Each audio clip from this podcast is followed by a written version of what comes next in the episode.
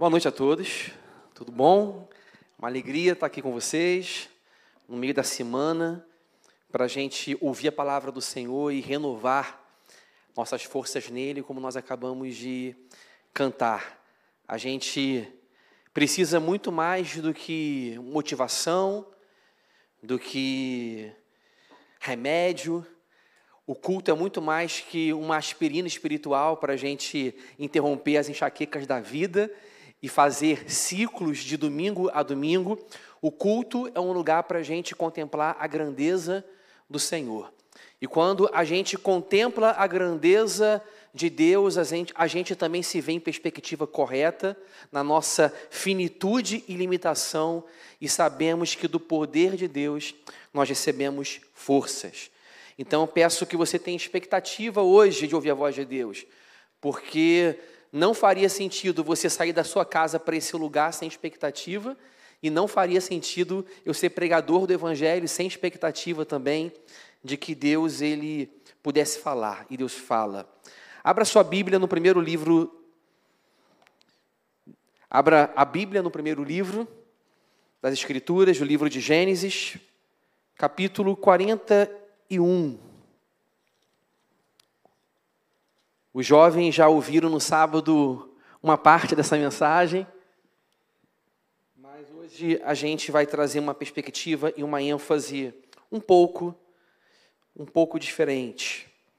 Vamos repetir algumas coisas, mas vamos focar em aspectos diferentes. Gênesis capítulo 41, versículo 50. Amém? Diz assim: Antes de chegar a fome, nasceram dois filhos a José, os quais lhe deu a Senate, filha de Potífera, sacerdote de On. Ao primogênito José chamou de Manassés, pois disse: Deus me fez esquecer todo o meu trabalho e toda a casa de meu pai. Ao segundo deu o nome de Efraim, pois disse: Deus me fez próspero na terra da minha aflição. Vamos orar? Nosso Deus, nosso Pai, nós reconhecemos, Senhor, que Tu és um Deus que fala, um Deus que se comunica, que não permanece em silêncio. E o Senhor nos deu também ouvidos espirituais renovados pelo Espírito Santo para ouvir a tua voz e ouvir que tu és o único Senhor. Por isso, Deus amado, nós te pedimos agora, fala conosco pela tua palavra perdoa os nossos pecados, eles obscurecem a nossa mente, eles trazem cansaço e fadiga a caminhada. E nós te pedimos a luz do Espírito Santo para que nós possamos ver o que o Senhor tem para nós e te pedimos ouvidos para ouvir a tua voz e descobrir o caminho. É a nossa oração em nome de Jesus. Amém. Amém. Nós estamos num texto da palavra de Deus que fala sobre a vida de José. José tem uma das narrativas mais complexas e mais dramáticas de toda a palavra de Deus, é uma história com muitos ingredientes dramáticos, de reviravolta, dramas, brutalidade no passado de José contra a sua própria dignidade, a sua própria vida, e ele precisou reconstruir a sua vida e ressignificar a sua existência. A gente vive dentro do tempo. E uma conclusão muito objetiva a respeito do tempo, dentro de uma perspectiva judaico-cristã, é que o tempo é linear. O tempo é composto por uma sucessão de fases, presente, passado e futuro. A gente não precisa ser cristão para observar um fenômeno dado como certo por qualquer pessoa. O passado está fechado, mas o futuro está aberto. A gente não pode modificar o passado, daí o ditado do senso comum e popular que não adianta chorar por leite derramado. E o futuro está aberto, aberto à possibilidade. Nós podemos construir por decisões, por escolhas, por relacionamentos, um futuro, quebrar, quebrar é, quebrar com o passado e romper com alguns processos que aconteceram em casa, na família, na vida e fazer diferente. Bem, tendo o passado como fechado e o futuro como aberto, nós caminhamos para frente. Mas o fato é que muitas vezes nós nos deparamos com um passado brutal, difícil, que nós queremos esquecer. Eu quero que você coloque em perspectiva a vida de José. José, ele era o filho caçula de Jacó. Ele era o filho favorecido, privilegiado no tratamento interpessoal do pai, e todos os irmãos percebiam que José tinha um tratamento diferenciado dentre todos os outros, embora ele fosse o caçula. Isso começou quando José ele recebeu vestes talares, uma roupa possivelmente colorida, que exibia realeza, uma roupa pomposa, e os irmãos não receberam o presente que José recebeu. Isso deixou os irmãos como? Enfurecidos. No capítulo 37 do livro de Gênesis, a palavra inveja é mencionada três vezes, capítulo 37, no versículo 4, 5 e 8. A palavra a palavra ódio aparece também várias vezes no capítulo 37. E nós temos também ali a demonstração de que não havia mais conversa pacífica entre José e os seus irmãos. Então, o ambiente de casa era um ambiente absolutamente hostil. E por quê? José era um filho favorecido, um filho especial. E sempre quando dentro de casa existe um favorecimento e uma predileção de filhos, a gente pode gerar partidos e gangues dentro da própria casa. E isso é muito claro na narrativa de Gênesis. Nós também vemos pela narrativa das Escrituras que José era um jovem especial no sentido da sua relação com Deus. E ele tinha o dom de sonhos. E um dia, no seu arrobo infanto-juvenil, ele decide contar para os seus irmãos e para o seu pai e a sua mãe o que ele não deveria contar. Ele tem um sonho que os feixes dos seus irmãos se dobram diante do feixe dele e que o sol, a lua e as estrelas, que são os seus irmãos e os seus pais, se dobram também diante dele. Ou seja, um sonho que subverte completamente o sentido de primogênito naquela época, porque o primogênito era quem tinha o privilégio, era quem tinha uma posição de honra, e no seu sonho, ele, como caçula, ele se vê reverenciado por todos os irmãos. Ele não devia, não devia falar para os seus irmãos o que ele falou, ele fala para os seus irmãos. E como consequência desse arrobo infanto-juvenil, desse pensamento não muito bem refletido de José, os irmãos ficam mais enfurecidos contra José. Um belo dia, José, ele vai a uma cidade chamada Dotã para ver os seus irmãos a pedido do seu próprio pai e ver o que, que os seus irmãos estavam fazendo. Quando ele está se aproximando, os irmãos, ainda de longe, começam a conversar entre si e a conspirar um plano contra José. No fim dessa história, eles ficam discutindo se vão matá-lo ou se vão vendê-lo como escravo. Judá que é o ancestral do Messias, Jesus, é quem tem a ideia de não matá-lo, mas de vendê-lo como escravo. O ancestral de Jesus é colocado aqui no texto bíblico como aquele que tem a brilhante ideia de trocar o crime do homicídio pelo crime de vendê-lo como escravo. José é colocado dentro de uma cisterna. Enquanto os irmãos estão banqueteando do lado de cima, fazendo as suas refeições, José está lá até que uma caravana de medianitas passa e José é vendido para essa caravana e faz com que ele pare, passe para o Egito. Bem, quando nós olhamos uma história como essa, nós vemos muita brutalidade, muita vingança, muita hostilidade e ódio dentro de casa, dentro do ambiente familiar, onde se espera relacionamentos afetivos, fraternais, vínculos de amor, altruísmo, dentro de uma dinâmica de relacionamento onde nós esperamos que o irmão mais velho proteja o irmão mais novo, nós vemos exatamente o contrário. Os irmãos mais velhos de José maquinam um plano para matar José. Esse plano de matá-lo é trocado pelo plano de vendê-lo como escravo.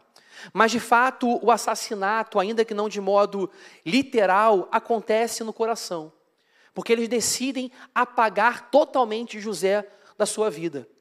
Veja só, a decisão de vendê-lo como escravo e, no final das contas, levando José para o Egito, por meio de uma caravana de midianitas, demonstra a disposição deles de não mais conviverem com José para sempre. Para sempre. E eles ainda inventam uma história, eles molham a roupa de José no sangue de um animal, levam aquela veste que provocou tanta inveja para Jacó e contam para o seu pai a história de que José ele foi estraçalhado e foi atacado por uma besta selvagem, por uma fera do campo. Vejam só, há pessoas que matam, levantando-se contra a vida de uma pessoa, e matam literalmente, mas aqueles que matam por causa do ódio, pela deliberação, pela decisão de apagar completamente da sua memória a vida de alguém que deveria ser tratado com valor, mas não é tratado com valor.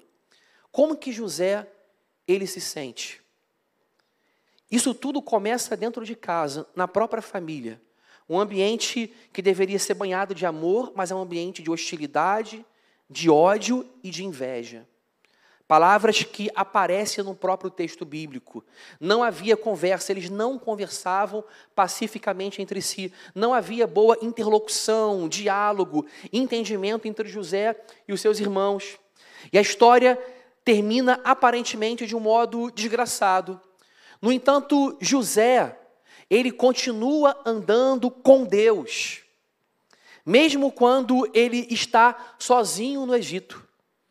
José, no Egito, ele não está com o povo de Israel, ele não tem um parceiro de oração, ele não tem um grupo pequeno ao qual ele pode recorrer e apresentar os seus motivos de fraqueza e fragilidade. Ele é um crente sozinho no Egito. Ele não tem absolutamente ninguém. Por isso, a história de José é uma das histórias mais solitárias da Bíblia.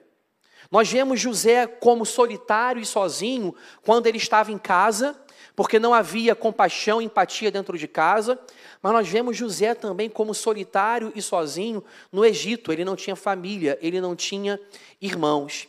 José para na casa de Potifar, ele se destaca ali pela sua capacidade administrativa, mas mais do que a capacidade administrativa e aptidões pessoais, o texto bíblico é muito enfático em dizer que a bondade, a lealdade de Deus estava sobre ele.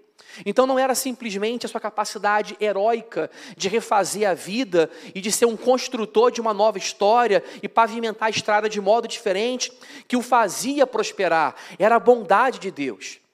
E ele se torna então administrador da casa de Potifar, o mordomo. Mas quando ele está numa situação de estabilidade, a estabilidade dele coloca-se sob ameaça quando ele diz não ao assédio sexual que ele sofre da esposa do seu patrão. Ele estava sendo assediado e no final das contas a mulher se apropriou da capa dele, inverte a história e diz que ele foi o assediador. José, ele para na prisão. E na prisão por causa do favor e da bondade de Deus novamente sobre a sua vida, ele sempre ultrapassa a sua posição de desgraça, por causa da presença de Deus que age nele, e na prisão ele se torna o administrador daquele sistema presidiário, ele trata todas as pessoas com honra e com dignidade, interpreta os sonhos de dois funcionários do Faraó, o padeiro e o copeiro, os sonhos se cumprem e, encurtando a história, depois de um tempo de esquecimento, José, ele vai para a corte do faraó, ele revela o sonho do faraó e ele se torna o segundo homem do Egito, abaixo simplesmente do faraó, e ele administra os recursos do Egito durante os sete anos de vacas magras, de vacas gordas, para que haja recursos durante os anos de prosperidade. Quantas reviravoltas aconteceram na vida de José? O que me impressiona, em primeiro lugar, é como José ele conseguiu ir tão longe com tão pouco. O que ele tinha? Ele tinha um passado brutal. Brutal mesmo. Eu falei sábado aqui para os jovens que os irmãos de José eram psicopatas. Eles colocaram José numa cisterna sem água, estavam do lado de cima, banqueteando, se conversando, pensando em trocar o homicídio por uma venda para torná-lo um escravo e apagá-lo completamente da memória deles e do seu pai, remetendo José para uma terra distante. Veja que plano, com requintes de crueldade e maldade. Eles simplesmente esvaziaram completamente o valor do irmão. O irmão foi tratado como objeto e coisa e não como irmão. Ele vivia dentro de casa com psicopatas. Se uma história dessa fosse contada hoje, iria abalar completamente a sociedade e seria um escândalo nas páginas dos noticiários de jornal. José tinha essa memória, uma memória brutal que poderia engessá-lo dentro do trauma e que poderia torná-lo uma pessoa vitimista, construindo a sua dignidade simplesmente em função do que fizeram com ele. E ele então seria uma pessoa vitimista, se sentindo diminuída e menor. Então ele tinha esse passado para lutar. Outra coisa que José não tinha, ele não tinha boas memórias. Outra coisa que José não tinha, ele não tinha povo de Deus com ele. Ele estava sozinho. Sozinho. Ele não tinha parceiro de oração, enfatizo isso, ele estava sozinho. Era a história do povo de Deus começando. Ele não tinha um parceiro de oração, um grupo pequeno, uma igreja. E ele conseguiu ir muito longe com a presença de Deus na vida dele. Outra coisa que José não tinha, ele não tinha a Torá. Ele não tinha a Bíblia. A Bíblia estava sendo escriturada. Ou melhor, estava sendo dada para posteriormente ser escriturada, registrada no tempo de Moisés. Ou seja, essa palavra, ela estava no seu movimento dinâmico de revelação antes dela ser registrada. O que José tinha da palavra de Deus não era um livro. O que José tinha da palavra de Deus era a narrativa de Abraão que foi para Jacó e a narrativa de Jacó que ele ouviu. Ou seja, ele sabia que Deus era o Deus de Abraão, de Isaac e do seu pai Jacó. E ele tinha a palavra de Deus não escriturada em páginas, em livro, mas a palavra de Deus guardada dentro do próprio coração dele.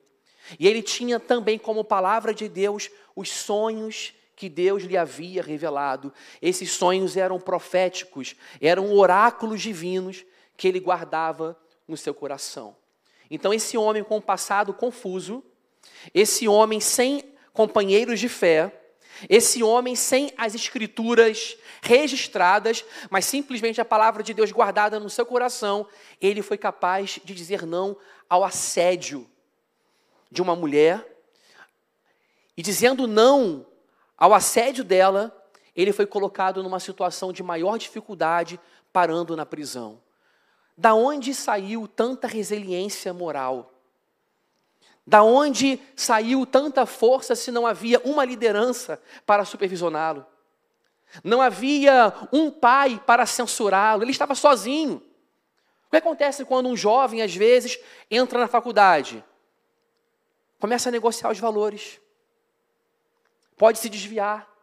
Ou se faz intercâmbio, então, e vai para outro país e não está sob os olhos de ninguém, se torna uma grande ameaça para ele romper com a sua fé romper com seus valores, romper com o ensinamento que veio de casa, as palavras de Deus que lhe foram proferidas na infância pelos seus pais. E José, estando sozinho, tendo tudo para romper com seu passado e viver como um egípcio, ele guardava no coração a palavra de Deus que foi narrada pelo seu pai Jacó e que Jacó recebeu de Isaac e que Isaac recebeu de Abraão. Esse homem foi firme. Ele continuou temendo a Deus ao ponto de dizer para a mulher de Potifar: Eu não posso pecar assim contra Deus. Como manter a percepção da presença de Deus tão forte no coração quando não há igreja, quando não há liderança, quando não há irmãos. O Espírito de Deus estava sobre ele e parece que essa bondade era tão aguçada para ele, ele sentia essa bondade, essa mão invisível sobre a vida dele de uma forma muito evidente, ao ponto dele, se, dele permanecer firme ao longo da jornada. José, ele transcende a sua história, porque a história de José é aquela típica história que a gente ouve sendo contada assim: alguém que tem uma infância desse jeito não vai ter jeito na vida. Não é verdade? Alguém que passou pelos traumas que essa criança passou, certamente vai ser um adulto muito revoltado, vai ser uma pessoa muito amargurada, um delinquente. Se José fosse determinado pelos acontecimentos da sua vida, se essa teoria fosse absoluta, é claro que existe influência social sobre a nossa vida, a nossa criação, as experiências que nos traumatizam, mas se essa verdade fosse absoluta, José seria simplesmente subproduto da sua história. Ele não teria a liberdade em Deus, pelo Espírito Santo, de tomar decisões que glorificam o nome do Senhor. O ponto aqui é: por mais difícil que tenha sido a nossa história e a nossa vida, por mais que nós tenhamos lembranças traumáticas que nós gostaríamos de apagar completamente da memória, nós não precisamos acreditar que nós somos subproduto do meio que nós vivemos. A nossa vida não é regida pelas forças do acaso e do caos. A nossa vida não é uma coletânea aleatória de acontecimentos sem sentidos e despropositais. Nós cremos que por detrás da nossa micro-história existe uma macro-história. Não é tudo sobre nós, não é. Na nossa vida cotidiana, repetitiva e muitas vezes vulgar, comum, existe uma história transcendente sendo contada nós somos servos de Deus. Nós somos os descendentes de Jacó, de Israel. E Deus tem uma história para o seu povo. Essa narrativa é a narrativa de Israel, do povo de Deus, do povo que dá origem a nós, a igreja de Jesus, que é o Israel de Deus, os atributos de Israel são agora passados para a igreja. Israel era o povo peculiar, de propriedade exclusiva, agora somos nós, diz o apóstolo Pedro. Então, o que a gente vê sobre Israel pode ser assimilado como verdade para a igreja. A família de Israel, de Abraão, Isaac e Jacó, era uma família confusa, complicada. Lendo Gênesis, a gente vê homicídio, a gente vê incesto, a gente vê mentira, a gente vê a rivalidade entre Esaú e Jacó. Aliás, os problemas entre irmãos são muito frequentes em Gênesis. Gênesis começa, antes de Abraão, com, Caim e Abel, um assassinato. Depois vem Isaac e Ismael, problema também entre as mães dos meninos. Depois vem depois vem Jacó e Esaú. E aqui nós temos novamente esse problema entre irmãos. José e os seus irmãos. É a família da aliança. É o povo de Deus. Ou seja, a Bíblia começa em Gênesis mostrando: olha só, eu não estou chamando um povo heróico. Eu não estou chamando um povo perfeito para trazer a salvação para o mundo. É como se a Bíblia dissesse o seguinte: a Bíblia diz isso. O povo pelo qual a salvação do mundo virá é o povo que contém o próprio problema do mundo. Esse povo é o povo pelo qual a redenção do pecado virá ao mundo. Mas o problema do mundo, que é o pecado, habita nesse povo. E eu não vou salvar e usar esse povo Porque esse povo é perfeito. Eu vou usar e salvar esse povo a despeito do pecado dele, porque onde abundou o pecado, superabunda a graça. Gênesis não tem uma imagem romanceada, uma imagem que tenta falsificar a fisionomia dos seus heróis. Abraão é um homem que mente. Isaac é alguém cujo filho predileto é Esaú, é um pai imperfeito. Jacó é um trapaceiro, um usurpador. E José vive numa família de irmãos psicopatas. Esse é o povo de Deus. Esse é o povo da aliança. E quando a gente tem uma história trágica assim, talvez não tão trágica nessa expressão, nesse vulto todo, mas todos nós temos alguma coisa que nós queremos esquecer, ou não temos? Todos nós temos alguma coisa que nós queremos apagar, esquecer. Por quê? Porque traumatizou, machucou, foi agressivo. Mas também aquilo que nós queremos esquecer nem sempre é o que fizeram conosco, o que nós queremos esquecer é o que nós fizemos também. É o pecado que nós cometemos que não é digno de ser associado ao nome de cristão. O Martin Lloyd Jones diz que muitos cristãos intelectualmente sabem, Deus perdoa pecados. Intelectualmente sabem. Mas vivem uma depressão espiritual quando se lembram de um pecado específico, que o Lloyd Jones chama de aquele pecado. O cristão sabe que Deus perdoa, mas quando ele olha para um pecado específico que cometeu, que o envergonha muito, ele chama o pecado de aquele pecado. Ele pensa que aquele pecado não foi perdoado, que aquele pecado lhe sujou definitivamente que aquele pecado roubou completamente a possibilidade dele fazer uma história frutífera com Jesus. Talvez tenha sido esse o dilema do apóstolo Pedro, depois que ele negou Jesus três vezes com blasfêmias, ele pode ter pensado: acabou para mim o discipulado. Acabou para mim o projeto de continuar seguindo Jesus. Primeiro, ele achou isso por causa da morte porque Jesus morreu. Mas depois que Cristo ressuscitou, Cristo vai para Galiléia e Cristo reencontra Pedro e diz: Apacenta as minhas ovelhas, mostrando para Pedro que o pecado dele, que na sua imaginação era aquele pecado, o mais escandaloso, não era um pecado para o qual não havia perdão. O que nós cometemos de mal contra Deus não é maior do que a bondade de Deus praticada por nós, vinda em nossa direção pela cruz do Calvário. Irmãos, José também, num certo momento, viveu essa tentação de querer solucionar os seus problemas esquecendo. E talvez essa seja a nossa tentativa muitas vezes, vamos esquecer. Mas primeiro, a gente não consegue esquecer. A gente tem memória. A não ser que a gente tenha uma anamnese, uma anamnese não, uma amnésia, anamnese é outra coisa, uma amnésia,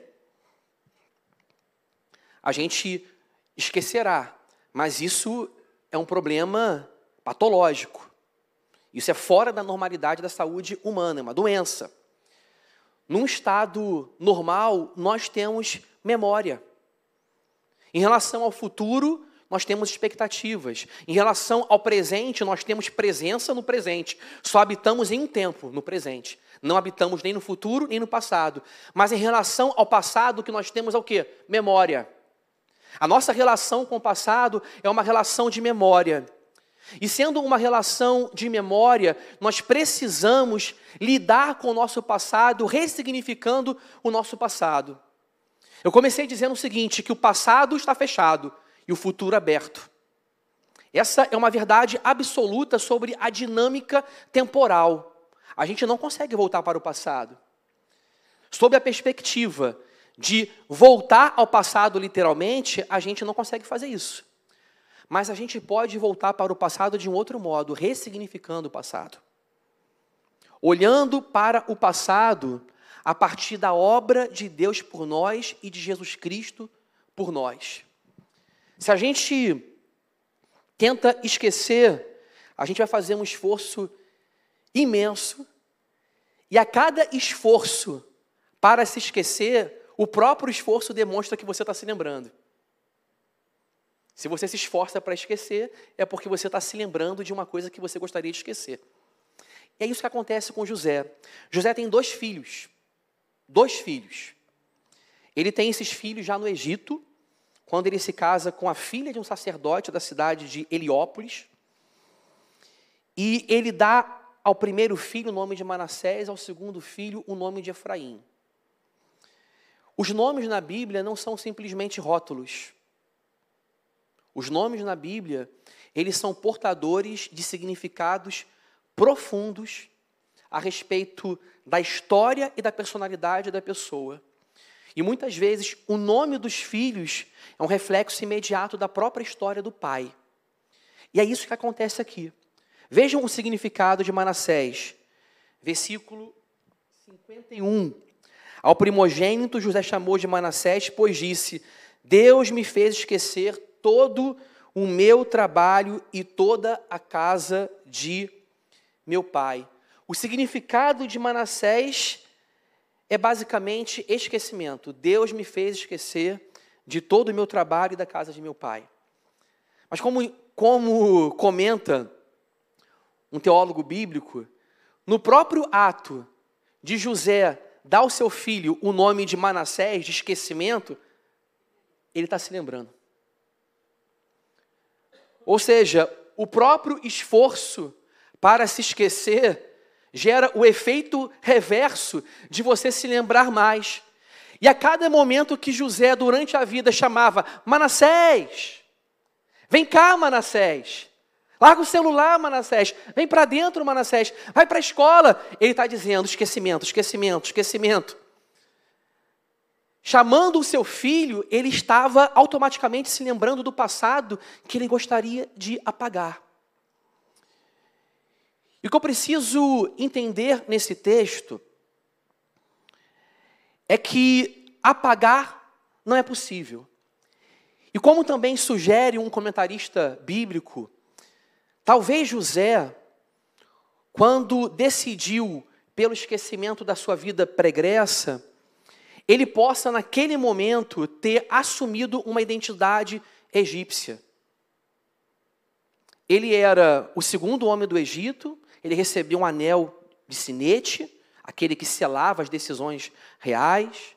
Ele tinha uma roupa de realeza e ele foi coroado, sendo ovacionado por uma multidão enquanto entrava numa carruagem. Ele se tornou literalmente um príncipe do Egito. E quando a gente chega a algum lugar que a gente projeta como um lugar bom, ideal, de vitória, a gente acredita que a vitória e o triunfo da vida em si mesmos resolvem o quê? Os nossos problemas pessoais. Os problemas pessoais que nós temos não são resolvidos por meio de sucesso profissional, por meio de status, por meio de poder, de dinheiro, de riqueza. Nós não podemos nunca deixar de resolver as nossas histórias. E quando José chega a essa posição, talvez, quando ele diga, Deus me fez esquecer a casa do meu pai, talvez ele tenha, em algum momento, aceitado a proposta de que não adiantava mais ter identidade de hebreu, ele poderia ter identidade de Egito, de egípcio. No entanto, alguém que recebeu a revelação de Abraão, de Isaac e de Jacó, do Deus de Abraão, de Isaac e de Jacó, é alguém especial e diferenciado no mundo. O Egito nunca é a nossa casa. O Egito nunca é o nosso lar. Ele se estabilizou no Egito, ele saiu cedo de Canaã, ele se casou com uma, com uma filha de um sacerdote no Egito, mas o Egito ainda era uma terra de exílio.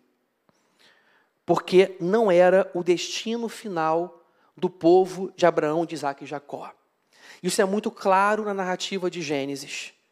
Tanto é que no capítulo 15 de Gênesis, Deus fala a Abraão que esse povo se multiplicaria fora da terra de Canaã, no Egito, mas voltaria.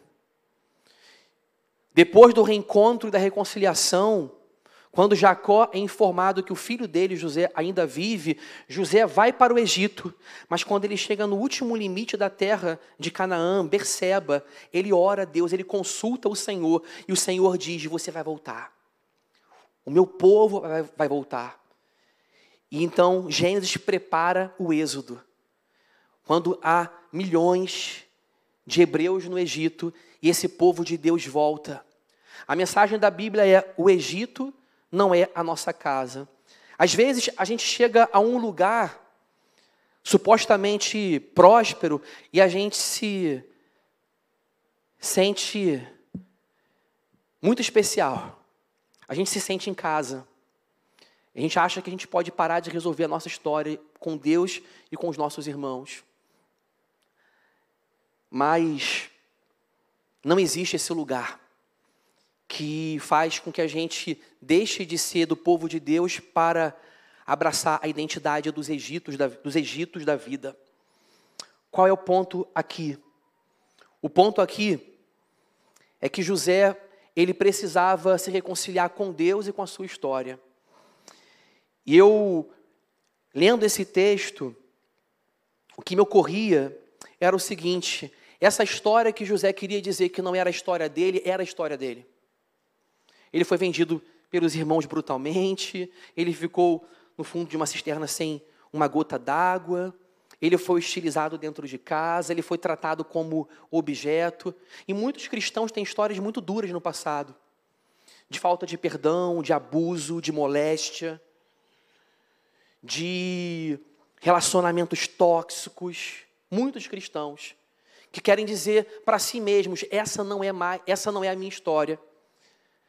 Mas eu preciso dizer que a história de dor também é a nossa história. A gente acha que a nossa história é só história de sucesso. Ah, passei pela prisão, passei pela casa de Potifar, fui assediado, mas me ela me acusou de assediador, e agora sou o segundo homem do Egito. Aí quando chega no Egito, de repente ele fala para si mesmo: Ah, essa aqui é a minha história. Não, a história dele não é, não é aquela só. A história dele não é só ser um príncipe do Egito, a história dela, dele é tudo que aconteceu com ele, porque tudo que aconteceu com ele aconteceu debaixo do plano de Deus. E essa percepção de que tudo acontece debaixo do plano de Deus é porque nós cremos no que se chama providência. Providência não é progresso. Uma ideia muito comum de história hoje é progresso. O mundo está caminhando para melhor, para, para, para o progresso. Está melhorando, ele precisa de mais educação, de mais tecnologia. Não é isso. O que ordena a direção do mundo pela palavra de Deus se chama providência. Existe uma mão orquestrando o universo. Todos os acontecimentos que fazem parte da nossa vida, por mais traiçoeiros, desgraçados, tóxicos, feios, traumatizantes que sejam, fazem parte do plano de Deus. E quando eu creio na providência do Senhor, eu posso dar graças a Deus, não simplesmente pelo dia que eu me tornei um metida besta abaixo do Faraó. Eu posso agradecer a Deus pelo dia que eu fiquei na cisterna. Eu posso agradecer a Deus pelo dia que eu fui acusado. E eu então fugi sozinho, só com a minha dignidade. Eu posso agradecer a Deus pelo dia que eu fui prisioneiro. Eu posso agradecer a Deus pelos momentos mais trágicos. Não porque eu tenho prazer na dor, não porque eu seja sádico e eu diga então que o bonito, que o feio é bonito, que o brutal é uma experiência amena, não é isso. Eu não estou dizendo que Deus, ele considera o que é ruim bom.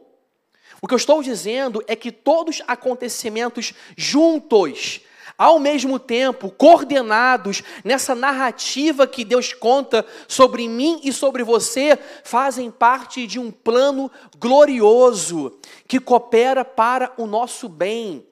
É por isso que Paulo diz em Romanos 8, 28, todas as coisas conjuntamente, não sozinhas, conjuntamente cooperam para o bem daqueles que amam a Deus.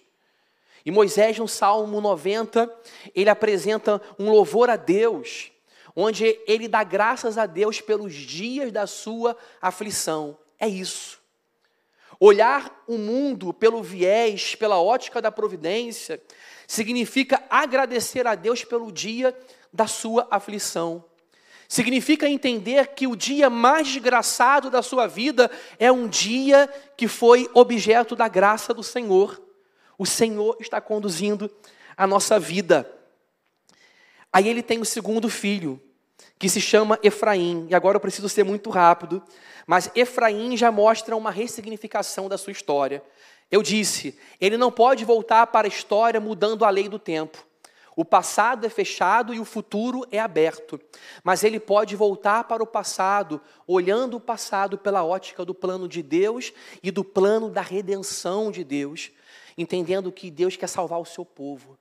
Ele foi para o Egito não para ser um príncipe do Egito, embora ele tenha chegado lá, mas ele se tornou príncipe do Egito não como objetivo final, mas como uma ponte em um meio, para, sendo príncipe do Egito, salvar o povo de Deus, Israel. Nós precisamos ver propósito na nossa vida. Senão, a nossa vida se torna uma grande piada e tudo se torna uma história sem sentido. Mas todo o caminho de Deus tem propósito. Versículo 52 fala assim: Ao segundo deu o nome de Efraim pois disse: Deus me fez próspero na terra da minha aflição. Vejam agora a mudança. Efraim. Manassés, Deus me fez esquecer. Efraim, Deus me fez próspero na terra da minha aflição. Perceberam que a ótica mudou? Ele olha para Efraim e ele vê o plano de Deus, a fertilidade, a fecundidade, e esse é o significado de Efraim, fecundidade. Manassés, esquecimento. Efraim, fecundidade. Deus me fez próspero. Onde? Na terra da minha aflição. Ou seja, no lugar da minha dor. No lugar dessa história trágica, Deus me fez próspero. Eu termino dizendo o seguinte: a tendência de José era olhar para a sua história e dizer: essa não é a minha história. E a nossa tendência também é olhar para os dias de dor e dizer: essa não é a minha história. Mas é a sua história. É a minha história. E é muito inteligente a narrativa de Gênesis. Porque no capítulo 37 até o 50 começa a falar de José. Mas no capítulo 37, versículo 2, fala assim: Esta é a história de Jacó. Ora, é a história de José ou de Jacó?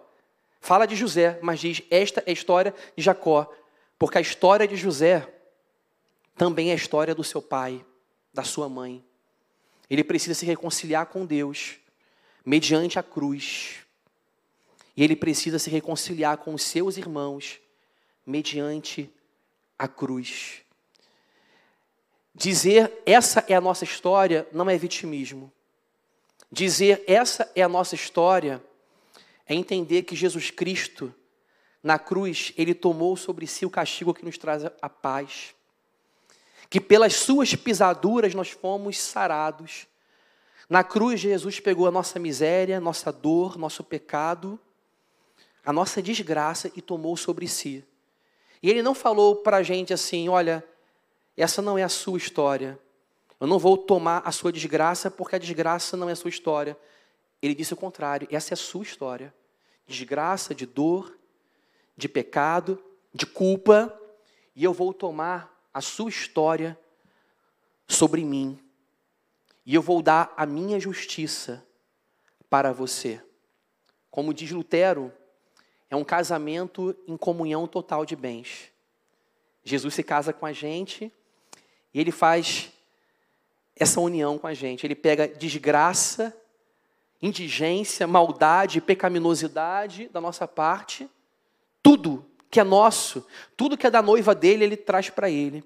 Mas ele também traz sobre nós a sua justiça e a sua retidão. se a gente não admite que essa história de desgraça e dor e pecado é a nossa história, a gente não está habilitado a crer na cruz de Jesus. Porque Jesus ele não toma sobre si triunfo. Ele não toma sobre si vitória, ele toma sobre si vergonha e dor.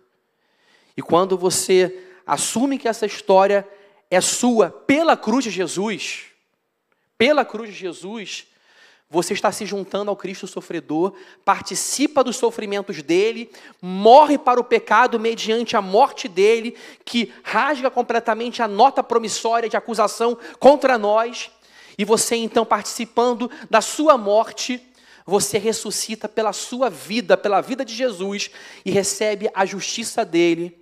Quando nós falamos, essa é a nossa história, e a gente confessa a Deus nosso pecado onde nós pecamos, e reconhece também a providência de Deus onde nós fomos vítimas, nós estamos sendo habilitados pela fé a refazer a nossa vida e a sair do lugar do Manassés, esquecimento, para entrar no lugar do Efraim, fecundidade, a ressignificação da nossa vida mediante a cruz.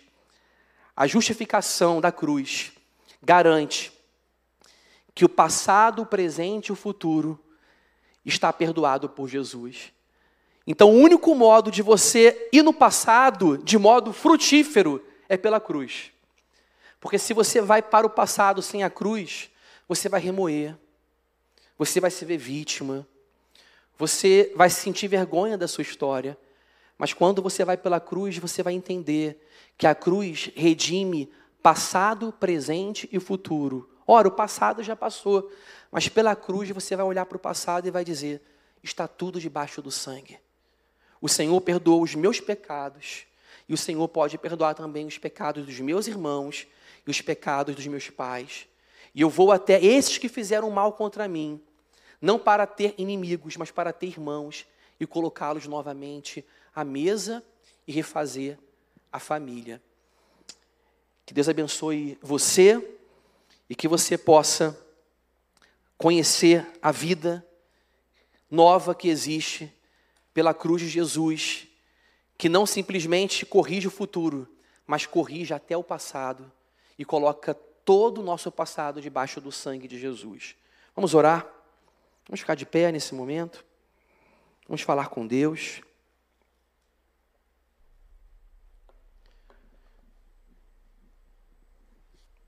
Coloque diante de Deus sua dor, sua lembrança, seu passado e coloca tudo isso diante dele. Nosso Deus, nosso Pai, nós estamos aqui hoje na tua presença reconhecendo, Deus, a nossa finitude. A gente muitas vezes tem vergonha da nossa história, da nossa vida, e a gente fala: não, essa vida não é minha, essa história não é minha, esses pais não são meus, esses irmãos não me pertencem, mas o Senhor é soberano sobre a nossa história. Não é só o triunfo que conta, não é só a exaltação, o lugar que a gente vira um príncipe do Egito. O Egito é exílio, Senhor. O Egito não é libertação. A gente não pode chegar nesse lugar de sucesso que a gente supostamente chegou e dizer agora está tudo resolvido. Não está. E a gente não resolve o passado só se lembrando ou só negando, a gente resolve o passado, o presente e o futuro por meio de uma redenção que reconstrói a nossa identidade, a nossa vida, que nos dá o status de filhos, de perdoados e também de perdoadores. Porque se nós fomos perdoados pelo Cristo, perfeito, que não pecou, se nós fomos rebeldes contra Ele e Ele nos perdoou, nós podemos oferecer ao mundo o perdão que a gente recebeu da cruz. Senhor amado,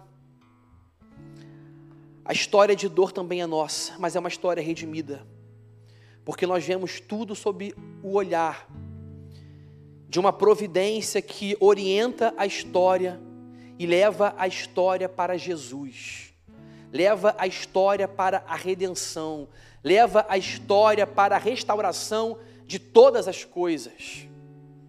Senhor, obrigado, porque Tu és o Deus da nossa história. Obrigado porque o Senhor nos perdoou, o Senhor nos sarou, nos curou. Obrigado porque o Senhor nos fez prosperar e pode nos fazer prosperar mais ainda na terra da nossa aflição. Isso pode parecer impossível, Senhor, para nós, mas o Senhor tem essa capacidade de transformar o que foi muito prejudicial e perverso e mal num caminho de bondade, num caminho de propósito e num caminho de, resta de restauração para o teu povo. Faça isso, Senhor, em nossas vidas. Dá-nos o teu perdão e ajuda-nos a perdoar. Em nome de Jesus. Em nome de Jesus, amém.